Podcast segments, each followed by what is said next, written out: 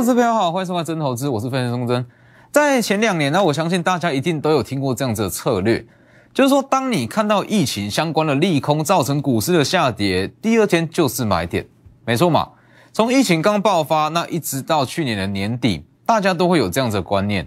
只要说什么国家疫情爆发，那或是说本土疫情爆发，隔天因为股市因为这样下跌，去买就没错。那其实这样子的逻辑，当然说今年没有办法再用说疫情当指标，但是说今年一样可以用相同的逻辑，那来找出说单一事件的买点，只是说需要稍微去做改变。那刚刚好昨天就有发生类似的情况，等一下再来讲。那其实，在昨天那比较大的消息是在于说，马斯克特斯拉执行长马斯克，他在近期有发射大约是四十九颗卫星上太空嘛。那因为说遇到太阳磁暴的关系，其中有四十颗都被烧毁。那马斯克旗下的 Space X 四十颗卫星烧毁，损失总共是大约是高达五千万美元。而五千万美元的损失，折合台币大约是十四亿到十五亿左右。乍听之下好像很多没有错嘛，但事实上，马斯克他总财产，他目前的身价大约是两千四百亿美元左右。两千四百亿美元，那对比上五千万美元这样子的损失，几乎是微不足道，不会有任何的影响。所以更不用说，因为说马斯克射上去的四十颗卫星遭到烧毁，那结果说好，他会有这个财务的危机、破产的风险，不可能嘛？是不是？这是一个完全不需要去担心的状况。那其实说，如果说你会担心说马斯克他因为说损失了五千万美元而导致财务危机破产，就跟现在的台股一样。其实说现在的台股，大家可能会觉得说，哎，通膨的疑虑升温，升息的压力加下来，所以会导致整个台股资金下滑，导致说没有行情。这就跟马斯克与五千万美元是一样的道理，这完全是不成正比。就像我一直在强调，像今天呃，昨天美股四大指数是同步下跌嘛，那导致说今天台股稍微也是比较震荡。好，那当然说昨天美股会下跌，主要是因为 CPI 通膨物价，呃，这个消费者物价指数上升，创近五十年新高，那它也代表说整个通膨是持续在升温啦。那通膨升温，它也代表说美国联准会这边它升息的力道跟速度可能会在加快。好，那导致说。整个美股跟台股今天是稍微出现了波动，那很多投资人会担心说升息，呃，因为说通膨持续在升温，升息它力道可能会越来越重，那导致说股市没有行情，甚至说股市反转崩盘等等的。那但是其实说，在前两年联准会因为说无限 QE 所释放出来的资金，对比上今年可能升息的力道，完全没办法，呃，它完全不成正比。今年我们就算之后的七次，七次联总会的会议，通通都升息好了，升息总计到五到七码好了，我们就抓最高嘛，五到七码。就算是升息的程度这么大，对比上前两年的无限 QE，就像是马斯克对比上五千万美元一样，微不足道。哦，所以如果说你会担心说通膨的问题、升息的问题，导致说整个台股没有行情，就像你会担心马斯克损失掉五千万美元而破产。是一样的没意义哦，所以其实用这样子的逻辑啦，那你会知道说，它就跟去年的疫情是有一点点的相似。每一次如果说出现跟升息有关的利空，跟通膨有关的利空，而导致股市出现震荡，或是说股市出现修正，它就是全新一次的买点。它的逻辑就像是疫情嘛。哦，疫情它不会对股市造成影响，顶多是短线的波动，但中长线是看好。那既然是这样，只要有拉回就是买点。那在今年来讲，整个金虎年这样子的逻辑，它可以一直沿用到今年的年底，因为今年包含像是消费者物价指数 CPI 或是一些通膨率，或是说升升息的程度，它一定会到导致说股市一定程度的波动啦。那只要反正说大家只要记住。只要是因为跟升息有关、跟 CPI 有关、跟通膨有关的利空哦，消息面的利空，导致说隔天股市的下跌，它就是买点，百分之百是买点。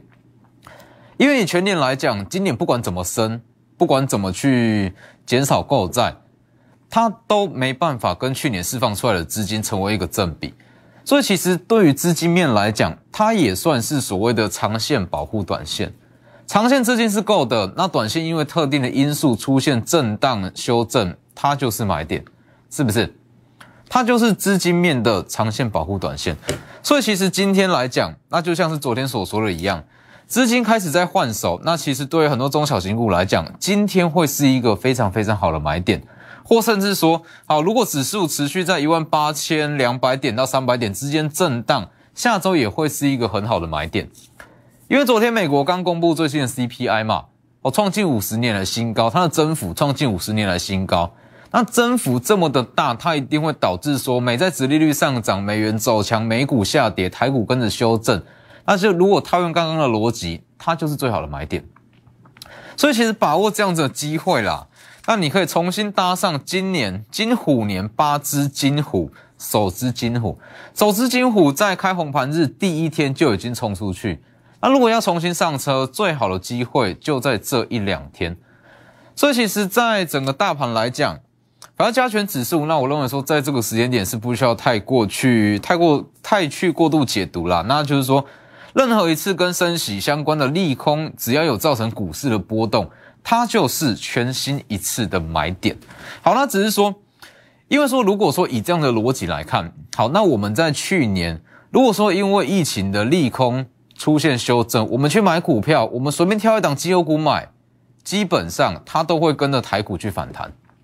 我相信大家印象都很深刻，当时第一次呃这个本土疫情爆发的比较严重，哦，当时在隔天开呃股市是下跌了，也是两三百点以上。好，那那一次两三百点其实就是近呃当时的波段相对的低点。那在相对低点之下，你随便去买一档绩优股都会涨。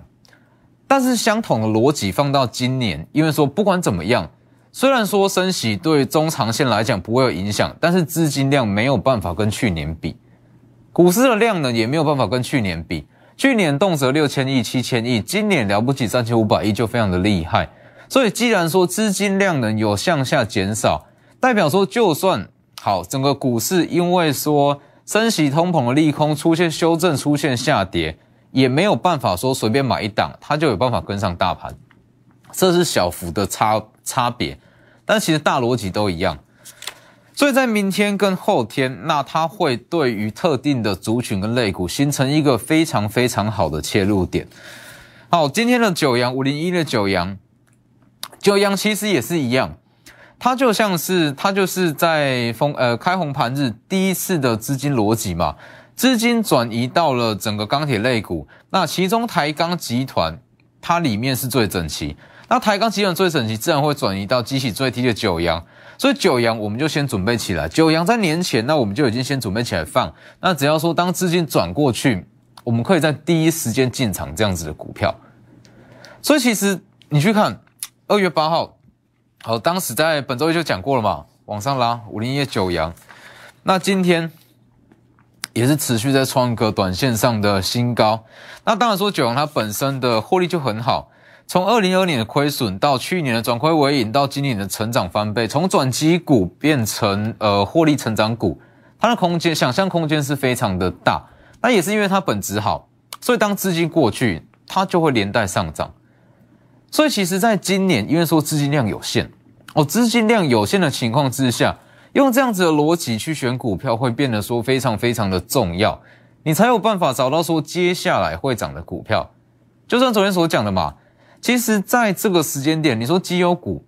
绩优股很多啊，一堆绩优股。问题是因为资金量，资金的量能跟去年大约是砍半。资金量能砍半，在去年你随便买档绩优股，营收开出来很漂亮，创新高，它又涨上去。但是今年不一样，台积电营收一月一份营收也是创新高，为什么没有涨？资金不足嘛。资金不足，不见得说所有的绩优股都会涨。所以在今年，我们就是把绩优股先准备起来放。当资金转移到这样子的区域哦，转移到钢铁，转移到散热，转移到二极体，我们就可以把我们挑出来的绩优股在第一时间去进场。所以其实，在今年，除了说你要知道说整个行情的节奏哦，总共有八段行情，它的节奏要怎么去调整以外，另外一项最重要的就是说，很多的操作观念你需要去做改变。像是在去年，可能很多人你在近期啊会听到很多人告诉你说，绩优股我们要逢低去买进，提前去布局。那其实你在去年买哦？去年买创维，去年买富彩，去年买秦城，也算是提前布局啊。问题是这个等待期会变得非常非常长哦，所以你说提前布局逢低去买进，在去年也许说买完没多久它就上去，在这在今年因为资金量不足，等待期会非常非常的长。所以九阳今天持续在上涨，那整个散热族群也是一样，散热族群也可以看出整体的资金状况是非常的，应该说整体的资金状况它是有逻辑性。虽然说双红今天是稍微的下跌，但是双红绝对不是它的买点，绝对不是在昨天、前天，或者说在本周，绝对不是。三三二四的双红，大约在这个时间点封关前就讲了嘛，跳空上去往上拉。那其实双红它就是由整个资金慢慢扩散、扩散出来才会上涨。你说双红今年的获利很好，没有错，好，但是它获利好不是这一两天、这一两个礼拜才出来的消息，它是在去年的年底就大约知道说今年呃全年的散热族群它会从谷底开始翻扬。那只是说双孔它本来就是一档好股票。那当资金扩散到网通，再扩散到伺服器，伺服器再扩散到伺服器相关的散热，它自然就会连带起涨。好，伺服器相关的散热双孔先涨之后，其实包含像是旗红，它也会慢慢的扩散开来。对，所以其实你去看这样子的逻辑，其实应该说。双红，哎，旗红它是比较先涨，旗红先涨上来之后，那你可以反向去买双红。当双红涨上来，那看到旗红在休息，一样可以反向去买旗红。那以这样子的逻辑，其实你可以在同个族群、同个资金区域中，一档一档这样找下去。那当然说双孔跟旗红上涨之后，旗红旗下的子公司富士达，它也会开始有买盘嘛。虽然说富士达跟散热的题材比较不相关哦，但是。毕竟说它是今年有机会上市的小金鸡，所以资金自然也会去买，是不是？六八零五的富士达，然后当时旗红在涨，提前去布局富士达，一路往上拉，今天一样是相对强势。所以其实在今年这样子的逻辑会非常非常的重要。如果你追求的是资金的使用效率，在你追求的是说在股市中，你希望运用这样子的行情，让你的资产。有一定程度的成长，甚至翻倍成长，这样子的观念非常非常重要。所以像是整个散热族群，那因为说它算是在本周才刚刚比较有族群性，所以预计在下周，它其中一些基期比较低的个股还会持续有资金开始在进场。那当然，像是本周相对比较强势、比较整齐的高速传输也是一样。六一零四的创维。六一零四的创维今天在涨停，那当然说在这个位置续报都是没有问题。那创维的涨停，它是有办法把整个高速传输族群的涨势一起带起来。你说创维的上涨，它有没有一个前兆跟征兆？绝对有。哦，当资金开始转移到翔硕、啊普瑞，那或是转移到像是其他的一些高速传输族群，其实相对的创维它就会。吸引到一些资金的外溢效果，就会开始进场。所以今天的创维再继续涨停，那当然说在这个位置啦，不用特别去追。就像我讲的嘛，一档股票就算它再怎么好，对于法人来讲，他会设定一个价位，这个价位过了，他不可能去买，不可能无止境去买嘛。说好一张股票涨了三十趴、四十趴、五十趴，法人还不断去进场，不断去进场，不可能啊。就算是法人本身的基金经理人想进场好了。他们家的公司，他们家的投信也不会让他去进场，这是风控，所以也是因为这样子的关系，所以从相同的资金区块，它会一档接一档的往上涨。好，那其实以高速传输来讲，它算是在本周刚刚转强的一群。既然是刚转强，它底下还有非常多基期比较低的股票会陆续一档接一档往上涨，所以大盘不需要去担心。你在这个时间点担心大盘，就像你担心马斯克亏损五千万美元会不会破产一样。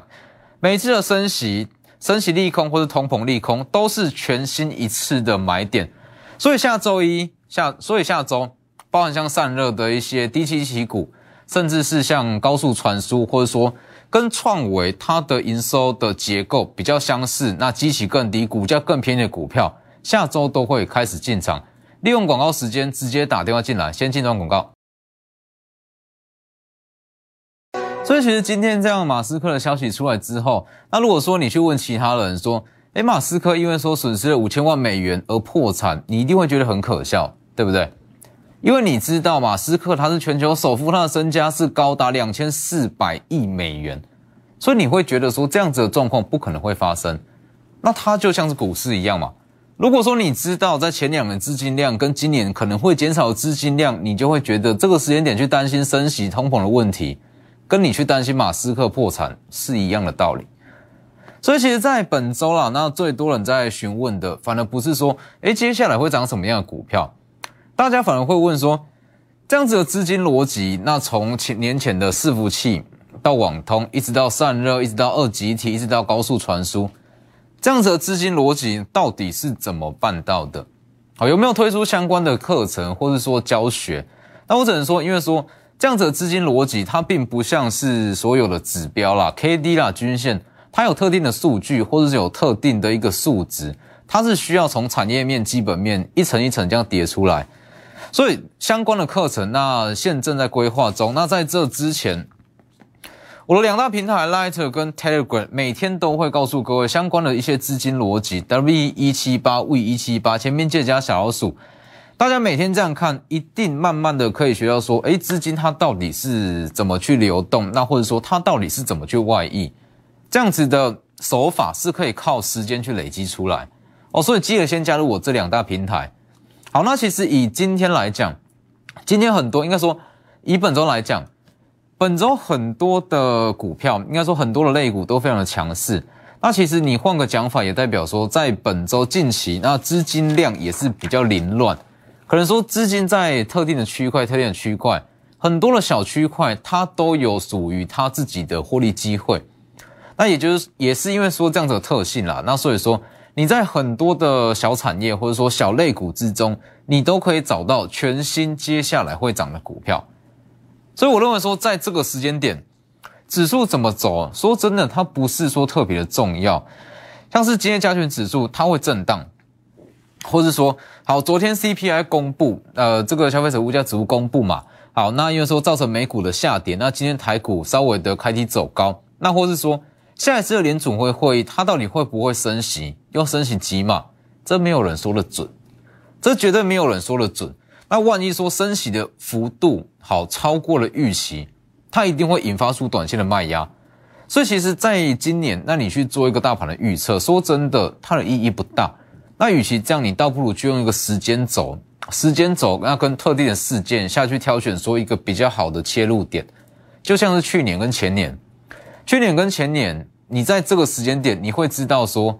在前两年只要发生疫情哦，只要有疫情相关的利空，隔天股市下跌，买进绝对没错。你现在回头过来看，你会知道这样子的逻辑，但是在当下你绝对不会知道，是吧？大家去回顾一下，当时本土疫情爆发，大家怕的要死，都在杀股票，怎么可能去买进？相同的逻辑啊，也许到了明年的年初。哦，明年的年底，你回头过来看这个时间点，你会发现到所有跟通膨、跟升息有关的利空，你闭着眼睛去买，而不是说闭着眼睛去买，说你在这个时间点，那切入接下来的族群，你就会赚钱，是吧？所以还是一样，每一次的升息，呃，每一次的升息利空、通膨利空，都是全新一次的买点。下周一会是一个很好的机会，那尤其是像昨天所讲过的黄金的切入点。年前的低眼的买盘是这一段，这一段是年前低眼的买盘，它已经跟年后全新的买盘再去做换手，也代表说有全新的族群，呃，全新的机会即将浮现。那以本周来讲，很多新的机会啦，网通跟伺服器是属于年前它已经发酵过一段的机会。好了，本周比较新的机会，包含像是二集体八二五五的鹏程，然后集体二集体，我在本周二那也是讲的非常的清楚。当时在本周二，包含像是德伟，包含像是台办、强茂跟鹏程，它是同步在上涨，同步上涨，说代表这个区域的资金它已经有形成一个区块，就是我一直在强调，要用资金逻辑下去挑选接下来会涨的标的，绝对要看族群性。如果说好，整个二集体族群只有强茂在涨，台办不涨，德伟不涨，鹏程不涨，这不叫做资金区块，这就叫做单一个股的上涨。好了，既然说德伟、强茂、台办、鹏程都上涨了，代表说资金已经在这个区块形成一个圈圈嘛，所以他一定会在里面寻找激起最低的股票去买。八二五五的鹏程，它对比上它全年的营收，又加上它除了二级体以外，它有切入第三代半导体，而且是负责最终端的整合，所以今天持续在上涨，是不是？在本周涨幅也是超过十趴以上。所以就是因为这样子的逻辑，要去选到接下来会涨的绩优股，不是只有绩优股，是接下来会涨的绩优股。所以其实鹏程涨完以后，那它一定会开始慢慢的延伸。那其实因为说，呃，整个二级体啦，那以台厂来讲，鹏程、台办、强茂，那包含像是德伟相关的公司，其实相对比较少一点。那如果当一个族群里面能够操作的标的比较少，资金它会开始外溢到上游，或是外溢到下游，或是外溢到相关受惠的产业，就像是网通齐涨，资金会外溢到伺服器；伺服器齐涨，资金会外溢到伺服器的散热，散热再开始延伸到散热的风扇、散热的导热管这类型。所以其实鹏程它属于二级体，二级体上去之后，鹏程不用追，下周。属于二极体上游的封装材料导线价，它也是有机会开始往上涨，是不是？所以你去看，整个二极体开始涨，导线价也跟着涨，因为它们有联动性嘛。导线价供不应求，而且长科它是掌握了长短料中的短料，全年八到十，本身基本面就不错。当这样子的资金过来，自然会跟着往上涨。所以运用这样的逻辑，你会很清楚知道说接下来会涨什么样的股票。在强势族群里面，因为说当下的强势族群它已经形成了，形成一个区块，所以你可以在这个区块去找接下来会涨的标的。那包含像是今天的 IP 类股、细制材也是一样，它的资金区块也已经开始在慢慢成型。三六六一的四星，三六六一的四星，它本身的营收就很好，而且它这个时间点在涨的比较偏向是飞腾这部分。飞腾它在今年有可能会恢复营收，我在去年就讲过了嘛。去年七月，飞腾它呃，四星取得出口管制分类号码，飞腾恢复出货的几率非常非常高。去年就有了利多，为什么现在才在涨？因为资金已经转移到了 IP 类股，利旺先涨，致远在涨，四星跟着往上去挑战成为千金股。所以你去看，本身它的基本面就不差，不计飞腾的话，它全年是三十元。那如果加上飞腾的话，它全年大约是三十七元起跳。那三十七元起跳，千元或者说挑战前高绝对没有问题。那当然说四星的起涨，它会把其他基期更低的 IP 类股连带一起带上来，所以这些标的，包含像是接下来的二级体，或者说导线架、高速传输，这些都在下周一会同时进场，把握机会。每一次的利空都是一次全新的买点。虎年八字金虎，首次金虎现正出闸中，直接来电。今天节目就到这边，谢谢各位。立即拨打我们的专线零八零零六六八零八五零八零零六六八零八五摩尔证券投顾钟坤真分析师。本公司经主管机关核准之营业执照字号一零九金管投顾新字第零三零号。新贵股票登录条件较上市贵股票宽松，且无每日涨跌幅限制。投资人应审慎评估是否适合投资。本公司与所推介分析之个别有价证券无不当之财务利益关系。本节目资料仅供参考，投资人应独立判断、审慎评估并自负投资风险。